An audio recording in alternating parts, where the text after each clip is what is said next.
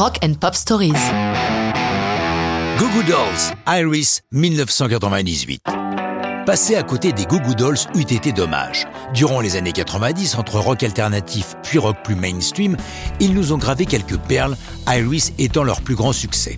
Le trio originaire de Buffalo, dans l'État de New York, est constitué de John Resnick au chant et à la guitare, de Robbie Takak, bassiste et chanteur, et de George Tutsuka à la batterie, qui sera remplacé en 1994 par Mike Malinin un peu avant que le groupe ne devienne vraiment célèbre.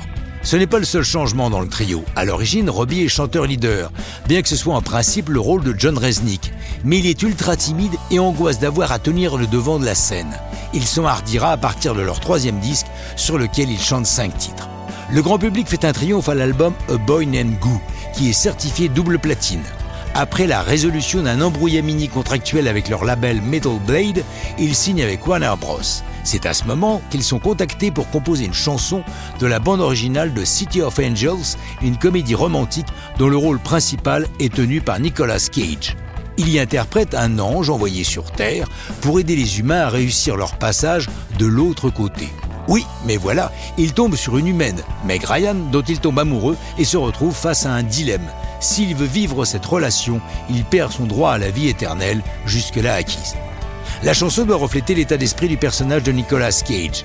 John Resnick, qui l'écrit, nous explique Je pensais à Steve qui doit renoncer à son immortalité pour vivre son amour. Je me suis dit Waouh, c'est une situation dingue d'aimer quelqu'un au point de renoncer à tout. C'est lourd à porter. Pourquoi Iris Par hasard? Resnick, en feuilletant un magazine, tombe sur le nom d'Iris Dement, une chanteuse country. Il adore ce prénom qui est adopté pour baptiser cette sorte de valse qui est Iris. Comme cela se fait beaucoup dans les années 90, Warner ne fait pas paraître de single de Iris dans l'espoir mercantile que les fans des Goo Goo Dolls achètent l'album Dizzy Up the Girl. Même sans l'appui d'un single, cela n'empêche pas la chanson d'atteindre le sommet du Billboard Hot Airplay, classement des chansons les plus jouées à la radio. Iris leur vaut trois nominations aux Grammy Awards comme chanson de l'année, disque de l'année et meilleure performance groupe. Pas de chance, ils repartiront sans statuette. Pourtant, leur succès continue jusqu'à ce jour. Ils ont vendu plus de 10 millions d'albums. Mais ça, c'est une autre histoire de rock'n'roll.